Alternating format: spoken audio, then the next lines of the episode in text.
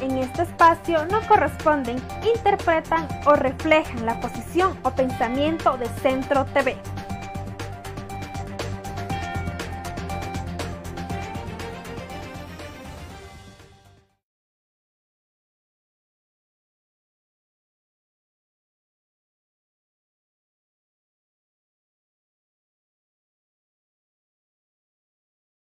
Se abarca quien es director distrital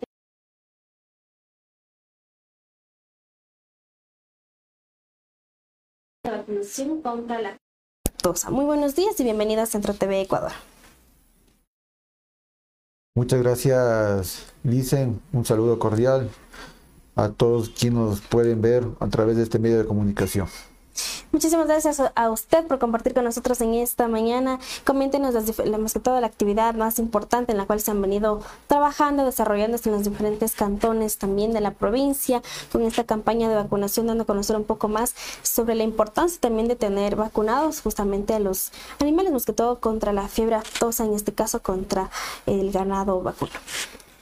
Sí, justamente a nivel nacional se lanzó la campaña de vacunación empezó desde el 18 de julio hasta el 31 de agosto, que son 45 días para vacunar contra la fiebre actosa a todo su ganado.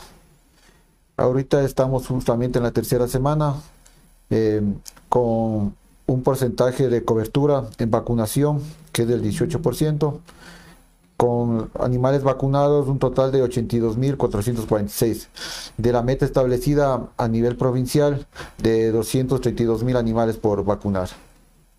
Coméntenos los beneficios que tienen justamente vacunar, que la gente conozca un poco más, los productores de leche también alrededor de la provincia, cómo han más que todo la, cuál ha sido la aceptación, la acogida de parte también de, los ciudadanos, de la gente que vive en el campo, que tiene también sus animalitos, de los cuales muy pocos tal vez conozcan sobre la importancia, los beneficios que tiene justamente que se vacunen, con, más que todo con, esta, eh, con esta, eh, más que todo lo que compete la fiebre aftosa. Sí, eh, con todo que la fiebre aftosa es una enfermedad viral altamente contagiosa y de rápida difusión para que afecta al ganado doméstico y animales silvestres deangulados, provoca vesículas en, lo que es en, el, en la boca, especialmente en la lengua, los labios, encías, paladar superior, hocico, espacios interdigitales y roetes coronarios de la pezuña. Ya que si se contagia el animalito, el animal mal puede comer, pierde peso, ocasiona la disminución en lo que es en la producción láctica mismo y, algunos animales que se encuentran bajo inmunidad eh, pueden justamente perecer. Entonces es muy importante la vacunación. Eh, le cuento, Jocelyn, que ya estamos, eh, ya en 2015, este, el Ecuador fue declarado libre de fiebre actosa con vacunación. Entonces nos estamos manteniendo justamente en ese estatus para poder exportar lo que son los productos ¿no? a los diferentes países, eh, lo que es América Latina, Asia, el Caribe y mantener así lo que es la calidad del producto y la salud del ganado ecuatoriano. ¿En qué condiciones debe tener más que todo em, las personas quienes están a cargo de su ganado, de sus vaquitas, en esta, en esta situación también en las cuales cómo se puede dar, más que todo, ¿no? La persona cómo se puede enterar de que su animalito está enfermo, más que todo nos dicen los síntomas que puede tener, en qué condiciones debe estar el, animal, el animalito justamente para poder recibir esta vacuna. Sí, si tienen algún percance, alguna anomalía, por favor, eh, inmediatamente a través de los eh, compañeros técnicos del Ministerio de Cultura y Ganadería que está en cada parroquia, que son nuestro soporte, nuestros sensores sanitarios, comunicar inmediatamente si es que hay algún caso eh, con esa sintomatología, lo que es actosa, ¿no? lo que son actas que produce a nivel de la, de la boca, lengua, a través de la glándula mamaria, a través del espacio interdigital, produce unas ampollas. Entonces, si observan algún caso, por favor notifiquen inmediatamente a la autoridad, eh, sea local o, si no al técnico pecuario, o si no directamente, nos pueden llamar al teléfono fijo, que es el 2944-915. Inmediatamente la brigada acudirá asistir a, esa denuncia. Pero cabe recalcar que ya estamos en el último caso que que tuvimos aquí en el país fue hace 11 años atrás. Entonces no hemos, no hemos tenido casos con referente a lo que es lactosa. Dentro de esta campaña, ¿cada cuánto tiempo se, se, lo dan? Justamente se da a conocer con información, con charlas, tal vez con capacitación, a conocer previamente de qué se trata esta campaña para que la gente también conozca un poco más, se informe sobre la fiebre aftosa, aunque ya nos menciona que ya se ha venido deliberando desde el 2015, ya nos ha escuchado con tanta intensidad de que los animalitos se lleguen a enfermar justamente con esta enfermedad. Sí, justamente lo que es las campañas de vacunación se viene organizando eh, de acuerdo a, un plan sanitario que conlleva eh, de 6 a 8 meses el espacio entre vacuna vacuna entre campaña en campaña. Diríamos eh, entonces hemos estado el gobierno más que todo a través del el ministro de, Agricultura eh, ha puesto bastante énfasis en lo que es la erradicar totalmente la campaña de vacunación, eh, invirtiendo justamente 4 o 6 millones de, dólares para lo que es la campaña de vacunación. Cabe recalcar que aquí estamos eh, con una operadora de vacunación, que es la Asociación de Ecuatoriana de Huiatría, liderada por el doctor Luis Pinto, quien la operadora es la encargada justamente de la logística, de, ver a los brigadistas contratar, eh, obviamente con la supervisión, lo que es eh, con los técnicos de agrocualidad. Entonces, eh, se ha mantenido justamente como una política de Estado erradicar lo que es la fiebre actosa. En esta ocasión, el Estado ha invertido el 70%, ha subsidiado en lo que es biológico, agujas y certificados de vacunación y el 30% restante cubre el ganadero. El, costo de la vacuna es de 60 centavos, se ha mantenido el mismo precio ya que sigue subsidiando ¿no? Eh, los diferentes, el diferente estado. ¿no? Dentro de justamente esta actividad de campaña nos refería que empezó justamente en julio, terminará este 31 de agosto. Durante el año se realiza una vez, una sola vez o, cómo se ha considerado de acuerdo al cronograma solamente con esta campaña de vacunación. Hay otras campañas de que, todo para prevenir otras enfermedades, cómo se ha venido desarrollando también en el tema de campañas de vacunación.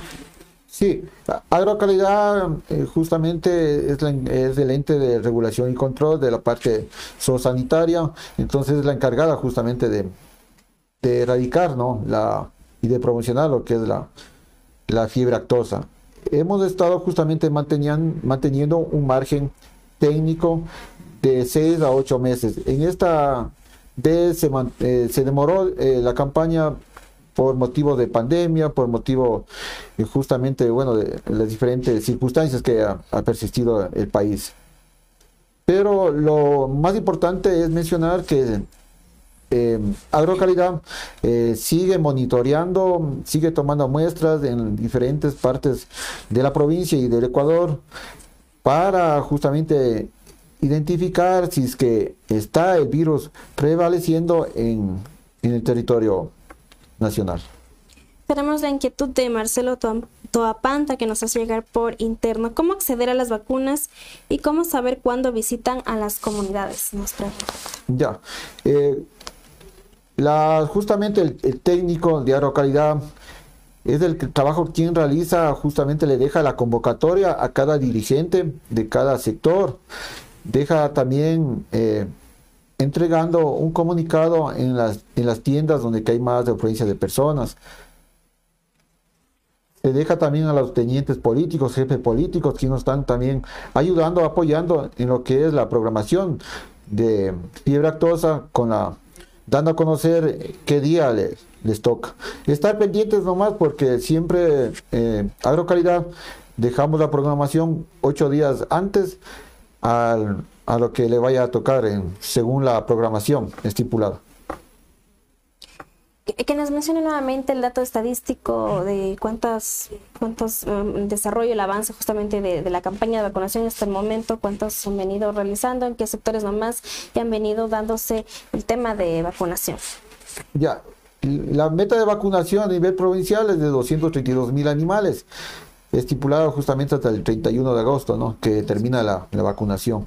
Ahorita estamos con el 35% de, de haber vacunado con la cantidad de 82.446 animales. justamente favoreciendo a ganaderos vacunados con 10.335 eh, certificados emitidos ¿no? a ganaderos. Stephanie Torres nos pregunta, cuando se le vacuna a un ganado vacuno, ¿cuánto tiempo no se puede consumir la carne y es peligroso el consumo de leche de vacas vacunadas? Muy interesante la pregunta y, cabe recalcar que la vacuna no produce ningún daño en el, animalito. Se está vacunando a animales desde el primer día de nacidos hasta su última etapa. La producción de leche no, no tiene nada que ver con la vacuna sí vamos a tener la, reacción del animalito que es la merma de la, en la producción, ¿no? Y de ahí el consumo de carne justamente se sugiere que a partir de los 15 días de haber vacunado al animalito lo pueden ir a comercializar o faenar en este caso. Eh, mm, justamente dar a conocer a la ciudadanía que esté pendiente, como menciona, de cada dirigente de cada comunidad también, en las diferentes redes sociales en las cuales también se mantiene informado con los temas de campaña de vacunación, en este caso contra la fiebre aftosa, que es hasta el 31 de agosto. Que nos comente también eh, justamente eh, el tema de que va con esta campaña, que se lo realiza hasta esta fecha, que se tiene planificado ya justamente al terminar hasta este mes de agosto, que vendrá justamente septiembre en los últimos meses de este 2022, con otras campañas, tal vez cómo se tiene planificado este cronograma de trabajo. Sí, estamos en estos 45 días eh, estamos poniendo mayor énfasis lo que es la campaña de vacunación a través del área de sanidad animal. Sin embargo, eh, agrocalidad cuenta también con otras áreas en lo que es inocuidad de alimentos, sanidad vegetal y el área de registros. Los compañeros eh, siguen trabajando normalmente, siguen haciendo sus controles eh, preventivos, controles de calidad del producto y tenemos programado justamente comenzar con una campaña masiva, lo que es contra la peste porcina clásica, justamente una enfermedad o mal de los, de los cerditos, para erradicar esta, esta enfermedad, ¿no? lo que es a través de los porcinos. Muchísimas gracias, eh, José, por compartir con nosotros en esta mañana eh, la recomendación a la ciudadanía, el mensaje también de estar pendientes de las personas quienes están a cargo a las comunidades o las diferentes plataformas digitales quienes manejan justamente lo que es eh, la información digital, cómo les pueden encontrar por alguna información, algún contacto nuevamente para estar pendientes de alguna situación con sus animalitos, más que todo en el campo. Bueno, em, el saludo final sería, por favor, que estén pendientes a la programación de cada sector.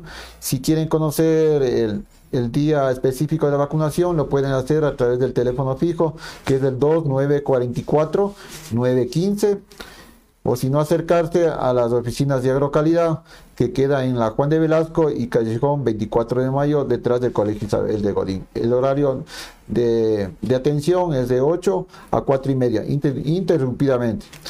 Eh, cabe recalcar también que el costo de la vacuna de la campaña de fibra actosa es de 60 centavos. Por favor, estén atentos, estamos a tiempo todavía, que es hasta el 31 de agosto. Muchísimas gracias por compartir con nosotros en esta mañana y a nuestros seguidores y seguidoras que han estado pendientes también de esta importante campaña en la cual se ha venido trabajando desde julio, ah, recuerden, hasta el 31 de agosto. Regresamos después de esta pequeña pausa publicitaria con más información. No se desconecte.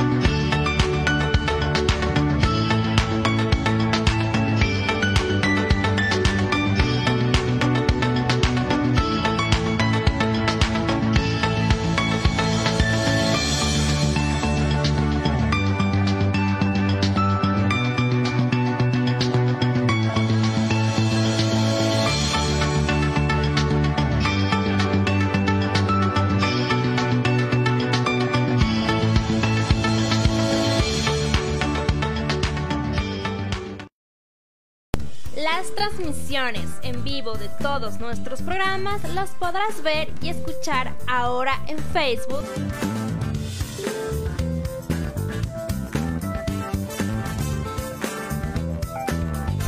YouTube.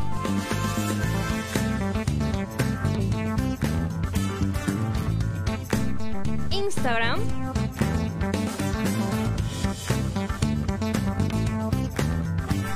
Twitter.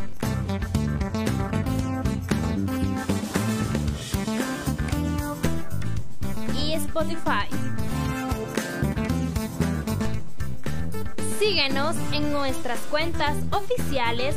Nos encuentras como Centro TV Ecuador o arroba Centro TV Ecuador.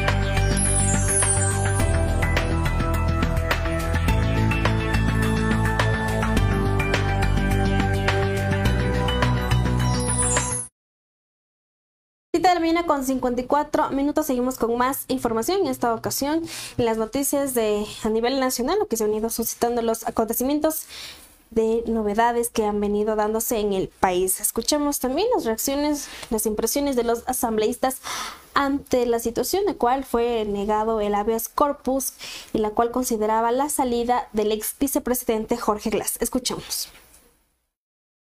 En Pachacutic dicen que les tomó por sorpresa que se haya entregado el habeas corpus en grupo. Nunca antes hemos visto este tipo de acciones judiciales.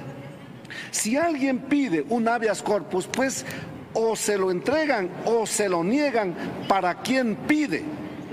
Pero nunca se ha extendido eso para terceras personas. Sostienen que detrás de esto está el correísmo con un propósito, por eso el juicio político a la judicatura.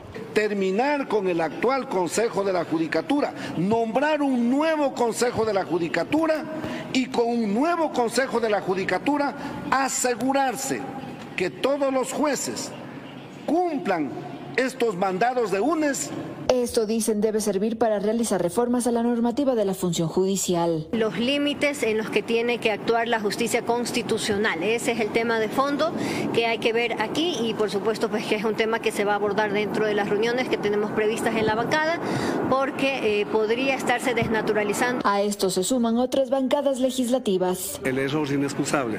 Juez que no obedecía el dictamen de una autoridad de gobierno. Primero es el tema del Consejo de la Judicatura, el juicio. Creo que es fundamental. Creo que es clave. Desde la Judicatura sostienen que se debe aplicar la norma para los operadores de justicia y a los ciudadanos. En Quito, Andrea Samaniego, 24 horas. Bien, ahora escuchamos justamente que se filtró un audio en la cual Aparicio Caicedo se le escucha presionando justamente a Raúl González, el, quien es el, para que renuncie justamente la terna a la superintendencia de bancos. Esta fue la propuesta justamente del presidente Guillermo Lazo. Escuchemos. Aparicio, ¿qué tal? Buen día, ¿cómo le va? Hola, Raúl. De un lado del teléfono Raúl González, en aquel momento único candidato a superintendente de bancos. Del otro lado, Aparicio Caicedo, consejero del gobierno de Guillermo Lazo. Tú me diste tu palabra ayer de algo y no lo cumpliste.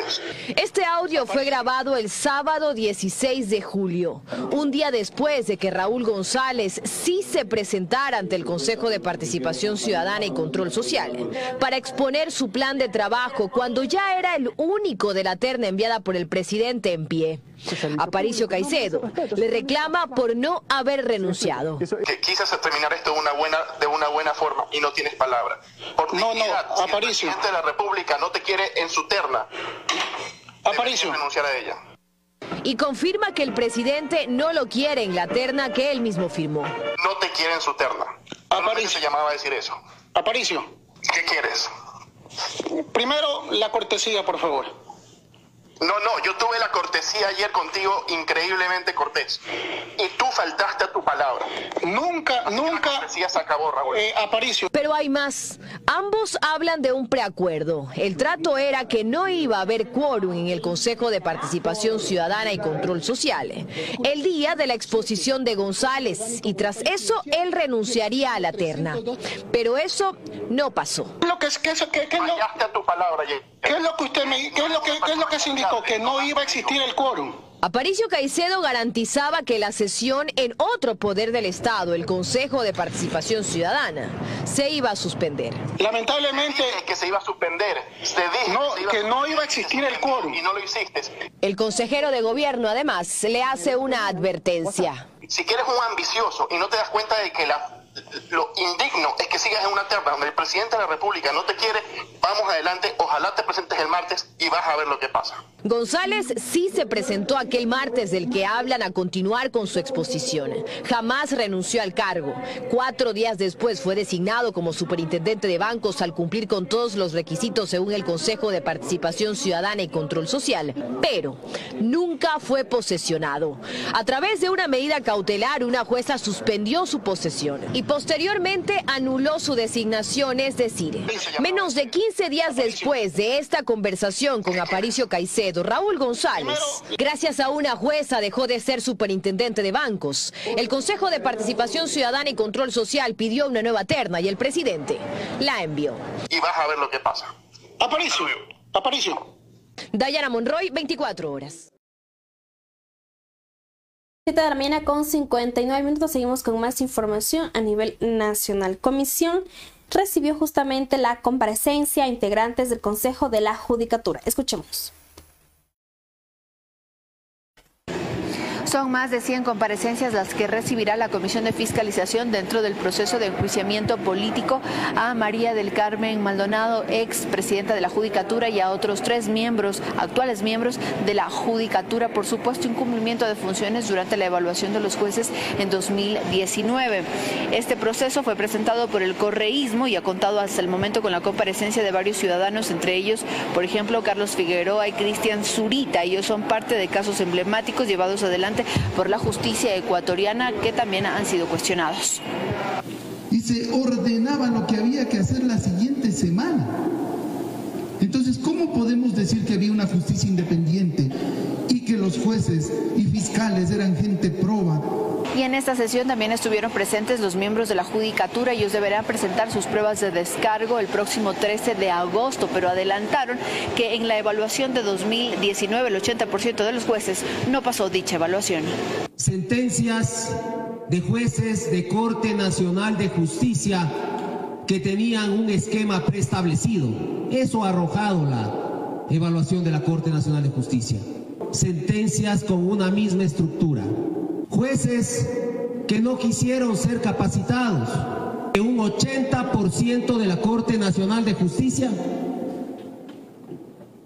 no aprobó esa evaluación técnica. Y hasta el 18 de agosto la Comisión de Fiscalización de la Asamblea debe presentar el informe final con una recomendación, ya sea de que inicie este juicio político en el Pleno o que este caso sea archivado. Seguimos con más información, 8 de la mañana con un minuto, en el tema también del enfoque del habeas corpus, en los cuales se había concedido a Jorge Glass y a Daniel Salcedo, en el cual Consejo de la Judicatura denunció a juez Bani Molina, eh, quien dio él, justamente concedió el habeas corpus. Nuevamente les reitero que fue a Jorge Glass y a Daniel Salcedo. Escuchemos. Sí, gracias. Hola, ¿qué tal amigos? Buenas tardes. Acá en los exteriores de la cárcel 4 al norte de Quito se ha registrado movimiento principalmente por parte de simpatizantes del ex vicepresidente Jorge Glass, quien permanece detenido en este centro penitenciario. A propósito de la decisión polémica que adoptó el juez Bani Molina de Porto Viejo de otorgar este habeas corpus en conjunto, también le correspondería, según esta decisión, a Daniel Salcedo, quien también permanece detenido en esta cárcel, ambos por dos casos de corrupción distintos. No obstante, la decisión ha sido cuestionada por varios sectores, incluso el Consejo de la Judicatura ha iniciado un proceso de denuncia por usurpación de funciones. Algunos de los detalles alrededor de la polémica decisión del juez Bani Molina y otros procesos que también estarían en el centro de estos cuestionamientos les presentamos en el siguiente informe. Según el titular del Consejo de la Judicatura, Fausto Murillo, el juez Bani Molina de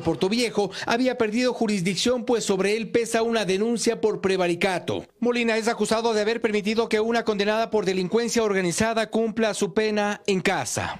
Es el juez de apellido Molina, fue objeto de un llamamiento a juicio por el delito de prevaricato que denunció el propio Consejo de la Judicatura. Desde el día viernes a las 12 horas 10, ese juez, por disposición legal, había perdido jurisdicción.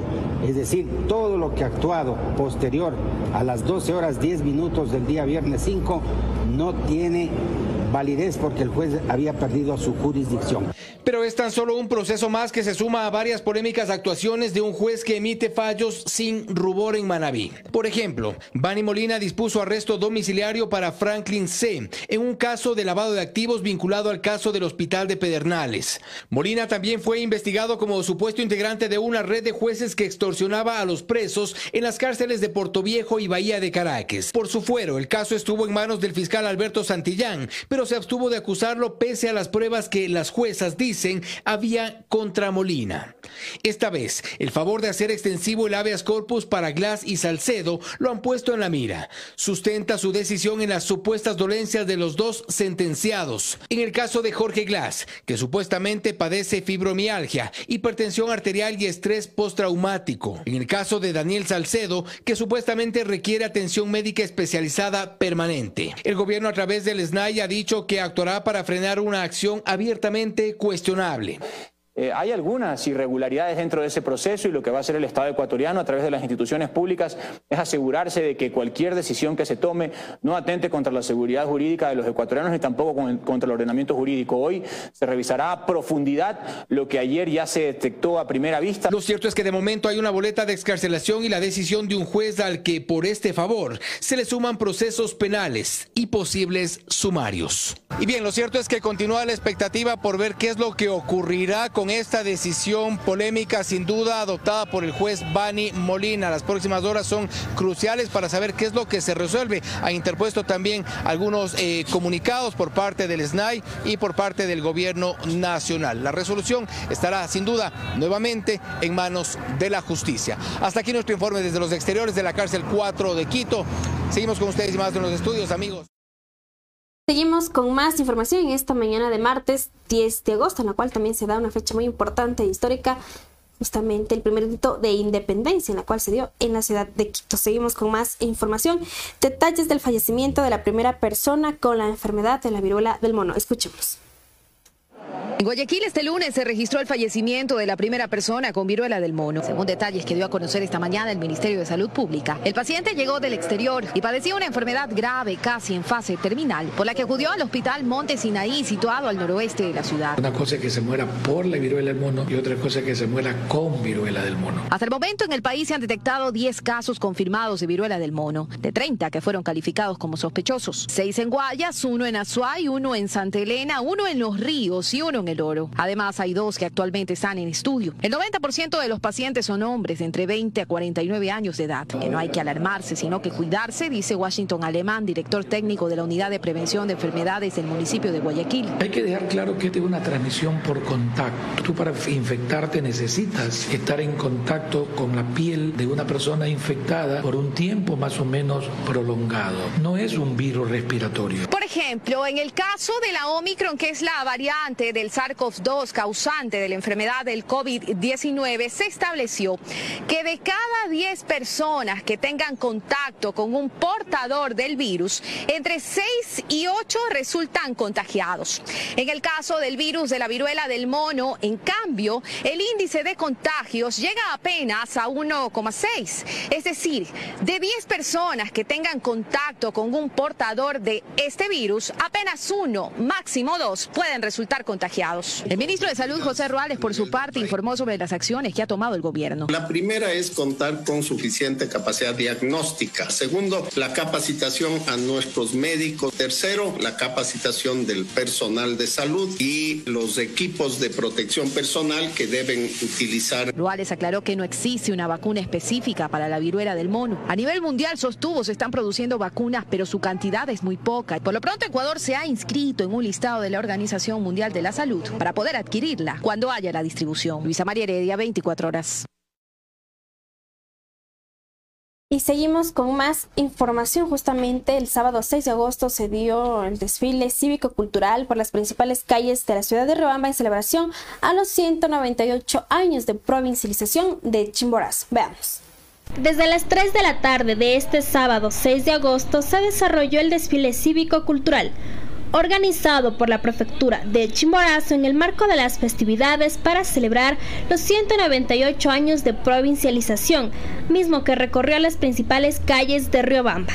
Estamos celebrando, eh, ejecutando este pregón de fiestas por los 198 años de provincialización que tiene Chimborazo. Eventos que se encontraban ya planificados para el mes de junio, que son las actividades, los estamos evacuando aquí en mitad del verano, agosto 2022. Tenemos la visita el 20 de eh, agosto de las Miss de Ecuador, las candidatas a Miss de Ecuador que van a desarrollar aquí la elección de traje típico para el concurso a nivel de Miss Universo, con el, traje típico que se genere como ganador aquí en la ciudad de Riobamba, en el auditorio de la Universidad Nacional Chimborazo, podrán concursar la Miss Ecuador en el Miss Universo. Se encuentran eventos como desde el 19 al 21 de agosto, Ecuador emprende hacia el cambio, es la feria de emprendedores, de emprendimientos, productores y empresariales que se realiza en la Quinta Macají por eh, honor a los 198 años de provincialización. La actividad inició desde la intersección de las avenidas Carlos Zambrano y Daniel León Borja, Parque Guayaquil o Parque Infantil, con la participación de 74 delegaciones como danzas, bandas de guerra, comparsas y representantes de los GATS municipales y parroquiales, mismo que arrancó con la presencia de autoridades como Juan Pablo Cruz, prefecto de Chimborazo, alcaldes de los distintos cantones de la provincia como Delfín Quispe, alcalde de Guamote, Lourdes Mancero de Penipe, entre otros. Con cámaras y producción de Víctor Verdesoto, informó para Centro TV Ecuador Jocelyn Rosero. Bien, ahora les contamos mm, a nivel nacional de igual manera que la petrolera Perenco mantiene una deuda de, 3, de 35.9 millones de dólares en el SRI. Escuchamos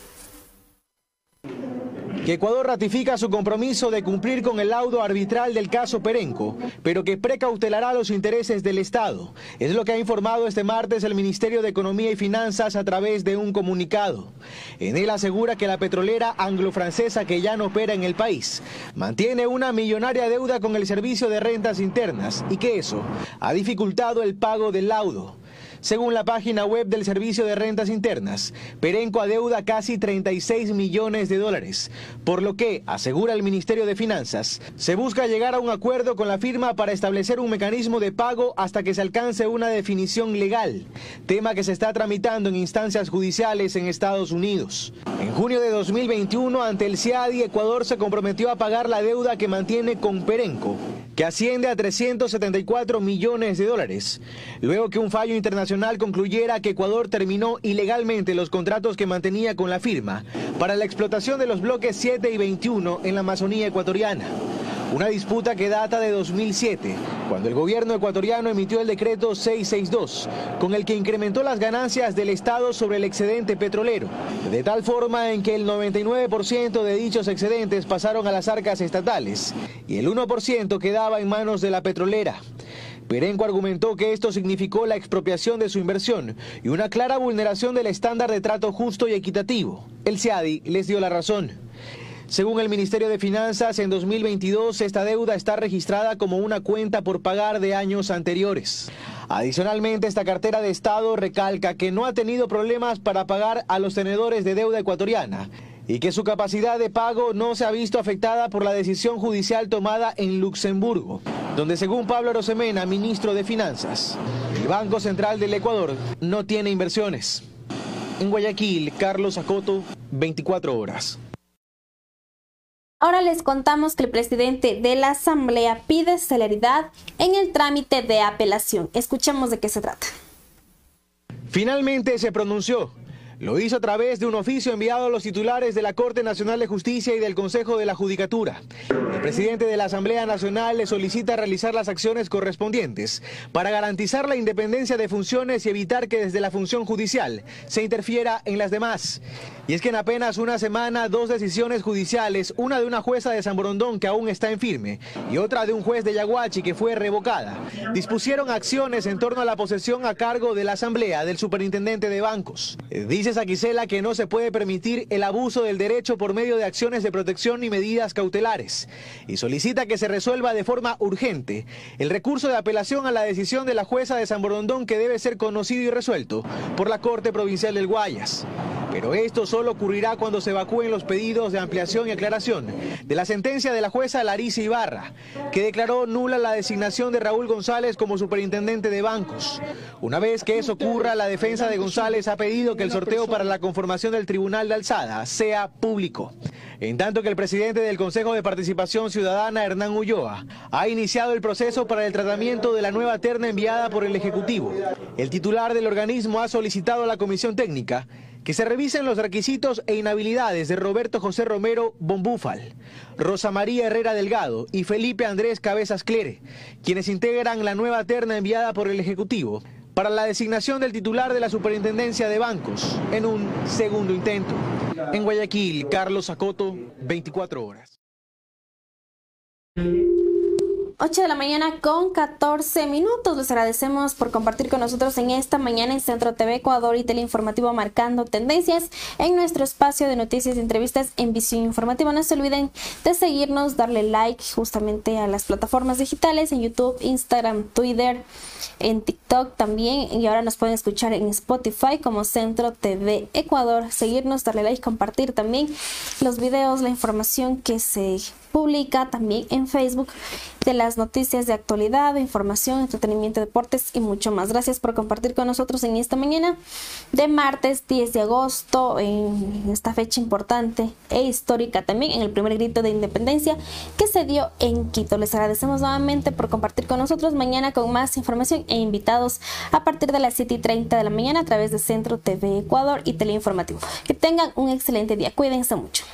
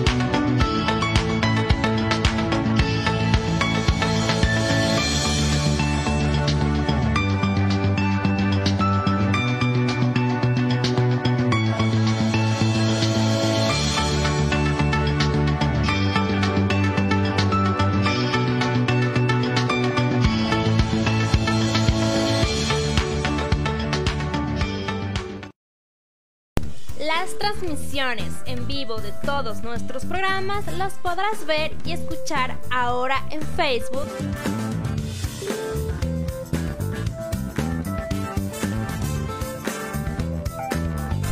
YouTube.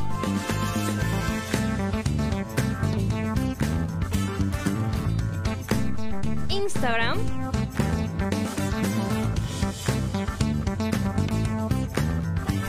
Twitter.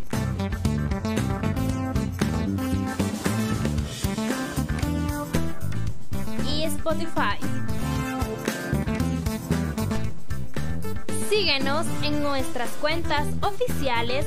Nos encuentras como Centro TV Ecuador o arroba Centro TV Ecuador.